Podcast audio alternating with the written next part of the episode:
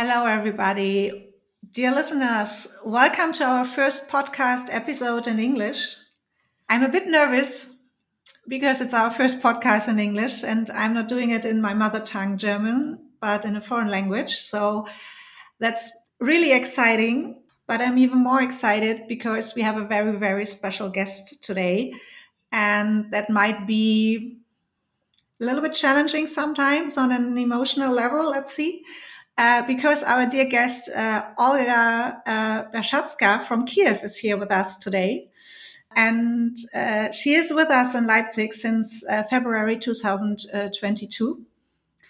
And we all know she's not here because she wants to work with us a bit from Leipzig after we have done several projects together in Saxony and in the Ukraine since 2017. But she's here because she's currently living and she currently must live in exile. So, uh, dear Olga, welcome to Trafohaus Lehre. Thank you, Claudia, for having me here. I'm really happy that we find the time to talk about, uh, and you all might already have an idea what we will talk about in some minutes. We will talk about higher education development uh, from exile, how Olga is doing this, how she's working together with colleagues uh, all over the world and uh, with colleagues who are in uh, Ukraine. But because this is our first podcast in English, let me quickly introduce uh, in English what we are doing in this podcast and what this podcast is about. Uh, we started the podcast in April 2020, and we always chat about topics related to higher education, teaching, and academic development. And uh, this is a podcast done by the HDS, uh, an organization for teaching and learning in higher education in Saxony and it's located in a former uh, transformer building. Uh, the German term is Trafohaus, and it's on campus uh, Jahnallee in Leipzig, and that's how the title was born. So that's why we call it Trafohaus Lehre. And it's a podcast for teaching staff, for students, and anyone interested in higher education, teaching and learning, and teaching and learning enhancement. And my name is Claudia Bade. I'm the scientific director of HDS, and I enjoy doing this podcast. It's really a pleasure for me uh, to do it because I have the chance through the podcast to talk with people in teaching, with students, other people involved in teaching and learning in higher education. And because I'm more and more entrusted with science management task and scientific management, this is my chance to talk to people who are closer to teaching and learning and higher education than I am. And the podcast uh, is no longer than 30 minutes. So it's really a short podcast, and we are never talking with more than uh, two to three people. So today, as already mentioned, I'm quite nervous doing this in English and really, really happy that I have the chance to talk with Olga about uh, her actual situation and the situation a little bit of her colleagues and uh, students from Ukraine. And before we do that, Olga, can you please quite briefly introduce yourself? Uh, thank you, Claudia. I am a teacher at Ukrainian University, Kyiv Mohyla Academy. Uh, before the full scale invasion, I uh, used to be the head of quality insurance uh, department at my university, but I left the position. I also work as educational trainer for teachers and as a consultant for different organizations, for example, for Ministry of Education and Ukraine, uh, for UNICEF and other um, that are interested in education. Okay, thank you so much. And uh, when we go a little bit closer to our topic, which is teaching and learning, the global topic of the podcast, uh, what defines good teaching in higher education for you? Thank you. That is great question.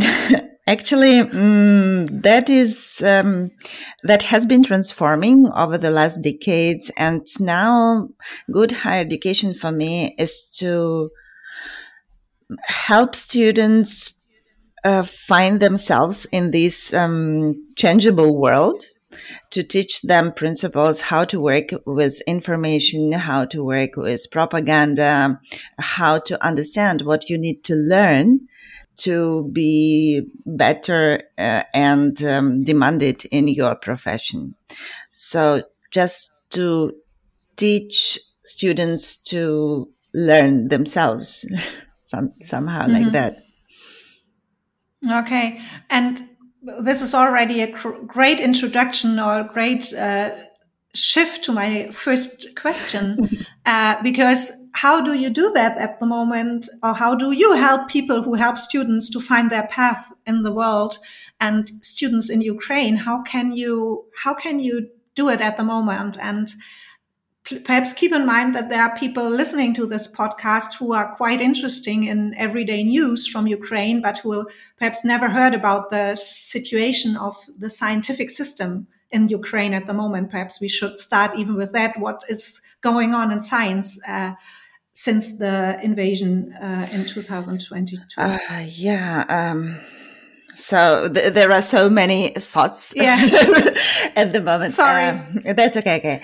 Uh, so about the system, uh, we have universities, we have colleges all over Ukraine.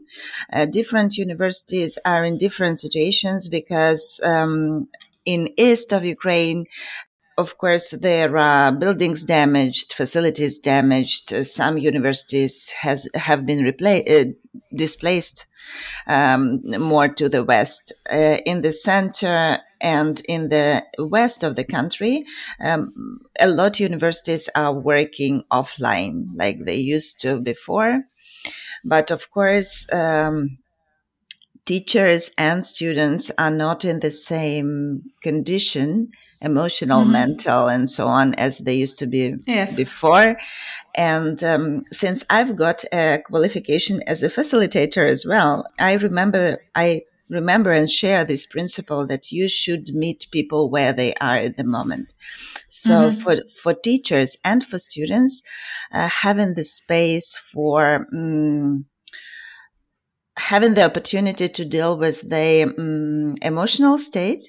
So of mm-hmm. course, of course, I am as an educational trainer, I am not psychotherapist, but I have to take into account that people study slowlier, that people are more emotionally fragile, that people mm-hmm. need to be taught or need to learn how to help themselves to regulate emotional states or triggering situations.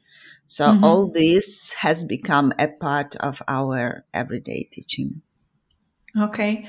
And is this one aspect, one concrete aspect of um, helping students to find their path? Oh, thank you for reminding the question.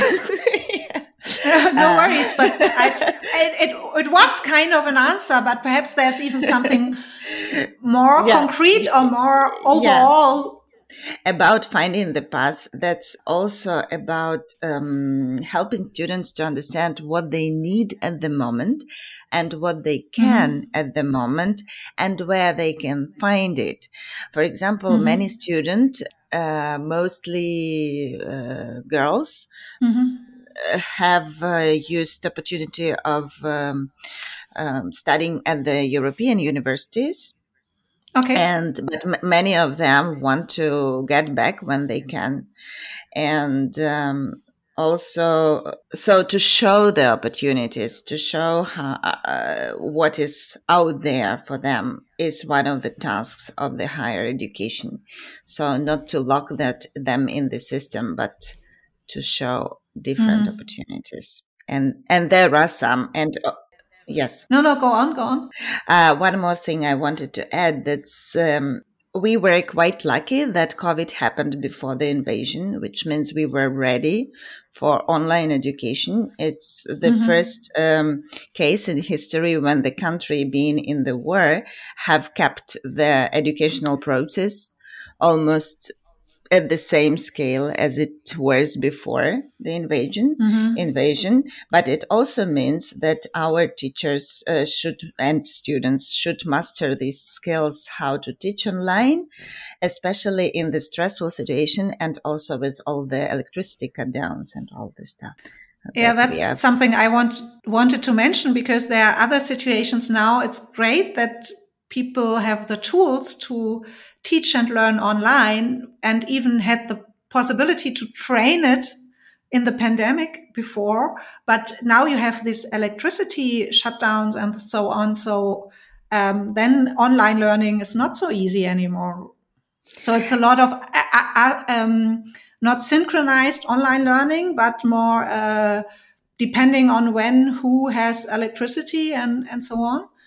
Yeah, it's not only um, about who and when uh, has electricity because now now uh, the situation is better, but we never know when it changes. Mm-hmm. Like it changes rapidly. Uh, also, it's about the internet signal. Is it reliable or not? Mm-hmm. Uh, it also about the fact that teachers and students are all over the world at the uh, at the moment, and mm-hmm. uh, time zones are different. Okay, uh, the situation in which they are learning, studying uh, uh, are different. Like not mm-hmm. everyone has a separate quiet room yeah. Um, where to uh, read something, let alone have quality Zoom meeting. Mm-hmm. So, so all the um, the word diversity has um, uh, acquired totally new meaning for Ukrainian higher education diversity mm-hmm. and inclusion. Okay. When you talked about the quite simple things like a separate room or something, is there other ideas in your mind where uh, German universities or all the other universities around the world could help uh, Ukrainian students and teachers, perhaps only by providing rooms where you can study and let them use. Uh, I know that a lot of universities already do that, but when you think about your colleagues, yourself, and students who are abroad now and mm-hmm. live in exile, what can we do to help them work better or study better? Is there um, anything? Yeah, so the room, the quiet uh, sp- uh, space, quiet place with good uh, mm-hmm. uh, internet connection, uh, maybe uh, with laptop and um, I don't know some equipment, which would help. that would help. One mm-hmm. more thing is that so that is like on smaller scale, but yes. on larger scale. I would say that the priority would be to save the educational system in Ukraine. So, mm-hmm. of course, there are so many opportunities for students to study abroad. But if that can be somehow the part of, um, I don't know, joint programs, uh, mm-hmm. joint curriculums, that would be perfect because uh, the brain drain is okay. quite a high risk here. Yes. So you say I'm totally with you. I totally like the idea of uh, this large scale idea of saving the educational system in Ukraine and that we can all have a part in it. Uh, you said joint programs. Is there anything else, or do you have even a more concrete idea about this joint programs? I can imagine that there are a lot of people now listening who would love to go to their responsible directors or presidents of their universities and do something very concrete. Do you have uh, other ideas what they can do? Yeah, actually all all that has already um, exist uh, existed mm-hmm. before the war when mm-hmm. two university ha- developed some joint curricula, and luckily no one has to go physically anywhere because yeah. we have online so this online so-called online mobility when, uh, for example, Ukrainian students can have some course from European teacher or Ukrainian teacher can uh, share something with uh, both Ukrainian and European students. So that can be mixed and that can um, enrich both parties because mm-hmm. we all uh, we all know that COVID put us like at the same point when no one knew what to do. So, yeah. um, we know that each um, country, each group uh, uh, approached these issues in different way, and I'm sure we have what to learn from each other. So it's mm-hmm. not only in terms of um, the field, which also important, like for example, I don't know, chemistry or math or marketing but yeah. also about how we teach, how we yeah. approach. So, and also for our students, uh, studying together with students from other countries, I'm sure that is precious uh, experience. And it's as a important experience for students from other countries to to study together with students from Ukraine. I, as you already mentioned about uh, diversity and accessibility and so on, uh, these students might learn a lot from their Ukrainian uh, colleagues, right? Right, right. I so I think it's not only giving, but uh, receiving a lot in, like always, when you cooperate with people from different countries, you are always uh, get a lot and not only give. And you said about this change in teaching and it, and it's all, uh, it's, it doesn't depend on the subject, but it's a change in teaching and how you approach a certain aspect. Um, perhaps you like to talk a little bit about what you are planning. I know we are quite in an early stage of our idea. We have together with Suzanne and Katrin what we mm-hmm. would like to do to support people uh, who are in teaching in Ukraine. Perhaps you can share already two or three ideas with us. Yeah. The thing is that in Ukraine, quite a lot of teaching and learning is happening online. Mm-hmm. And that uh, brings uh, some challenges, which uh, all teachers all over the world were looking um, solutions for. And there are many, but exchange, uh, but still no perfect one. Mm-hmm. So uh, we would like to initiate uh, such workshops where teachers could exchange their ideas and um, uh, experts could also share their experience on, for example, how do we conduct the um, lesson, the class, when um, you have a group of students in class and some students who joined online. Uh, mm-hmm. So the the in theory, it looks like really good solution. In practice, yeah. those who tried uh, know that it has some limits and pitfalls, and it would be really useful to um, talk about that. Also, assessment um, online um, brings up such issue as academic integrity, as um, I don't know, uh, reliability of this assessment. So it would be also nice to to uh, look deeper into that. So what we want to do is um, to develop some series of workshops, which mm-hmm. is not lecture where you come and uh, get right answers we do know do not know all the right answers. We invite people to exchange, and maybe we will find something new that would help. And there, there will be several topics, several modules, uh, and participants will be able to pick those uh, that are of higher interest for them. Mm-hmm. So, so the topics include uh, this hybrid uh, teaching, mm-hmm. which I mentioned already. When part of the group is in room, part of the group is outside. Then also uh, the um, assessment online, also mm-hmm. trauma sensitive education, because now mm-hmm. for Ukraine that is very up to date, and yeah yeah, I, I think that's it so far, but we might come up with other topics as well if we see the yeah. interest. What I heard from you now is also this aspect of diversity and accessibility. I think there's something we could do a module about that as well, because it's interesting for people in different universities in Ukraine, but also for the colleagues here. Because if I have it in mind correctly, we are planning on doing it in English or in Ukraine so that we also can have modules where uh, teachers from different countries can work together.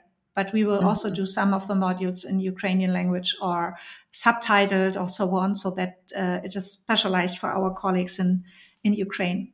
Right? We said right. English and uh, and Ukraine because then talking that's something I take out of our conversation now that on a different level you are you are learning so much pushed into the situation about diversity and accessibility that yes. is huge. I'm happy i would be happy if it would would not be needed in but uh, i think there's uh, it would be interesting to talk about. You are doing this project with us at the moment but what are your other personal projects at the moment? How do you I, I think some of our listeners might be interested in knowing what is what is Olga doing at the moment? What are her projects? what would he, would she like to do perhaps in the next month? Um, yeah, that depends on which of my identity you are asking because uh, if talking only about my identity of professional, because here in foreign country i need to take care of my kids and about all everyday tasks which uh, i shared with my partner in ukraine mm-hmm. uh, so speaking about my personal interest uh, that is cross-cultural communication and one of the things uh, we have found interest uh, uh, for is um, how to approach communication in uh, professional context. For example, teaching, learning in different cultural context or mm-hmm.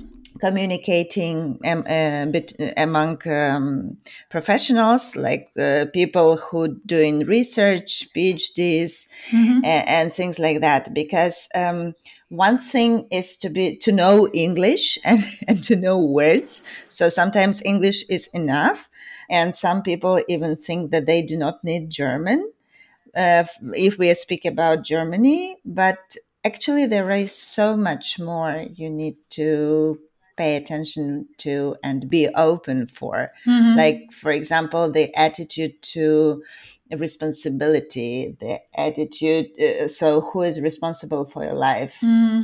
i am responsible for my life or, or life is happening to me mm-hmm. and there are, there are other forces and here germans and ukrainians are a little bit different and that is why there might be some misunderstandings only because the prior assumption is different. Mm-hmm.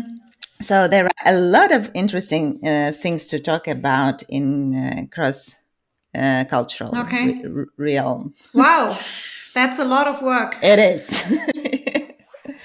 and I think uh, when you are in your country, in your language, with all the things you knew about since being born. Naturally, you just learn it and you adapt to the situation. And uh, we don't, we forget how lucky we are to be in our bubble, which we knew quite yeah. well. So thanks for sharing that with us. Thank you. And already to let you know, we are planning to do a second podcast with a colleague from Ukraine, but in that case, it's somebody who is at uh, her Ukrainian university at the moment and who will talk with us about how it is to teach on the field at the moment and what are their challenges and how they organize teaching and learning uh, at their Ukrainian university at the moment. So there will be a second podcast in the next weeks and months. And as Olga already explained a little bit, we are doing a new project at the moment, or we are planning together with Olga to do this project she just talked about with the online courses for teaching staff from Ukraine as well as teaching staff from Germany. Let's see what other projects we will hopefully do in the future. And we will link in the show notes as well the projects we already did since 2017 together with colleagues from uh, Ukraine. So, my last question, because we are already close to our 30 minutes time frame mark. So we are close to uh, the finish line. I have always one last question and it's the same final question uh, for some time for everybody who is on the podcast. And our final question at the moment is which word should be used more often in universities olga and which word should be used less frequently? Thank you for this question. It made me think and I was changing my answer several times. So, about the word which should be used more often, I think it must be trust. Okay. Uh, in Ukrainian system, I'm not sure how about German, but I have a feeling that uh, not that much different.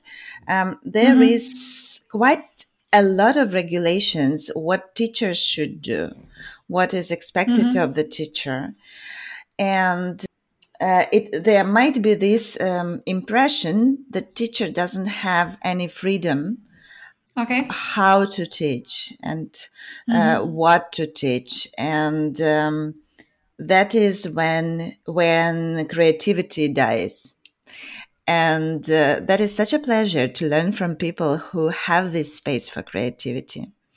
But mm-hmm. for that, administrations should trust teachers that teachers can do their job well. Support, mm-hmm. if they need support, suggest, I don't know, yeah. tra- training, help, but trust as well.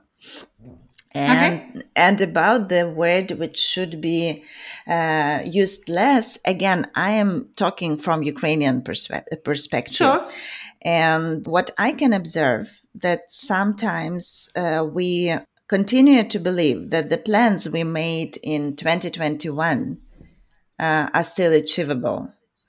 Mm-hmm. So the word plan, um, mm-hmm. it's not the word that should use less, should be used less, but fixed plan is the, the word okay. that should be used uh, used less because world is changing and changing quite fast. And to review the purpose to review the content is so so important especially now when our life has changed so so much and our ability to teach and learn has changed so much.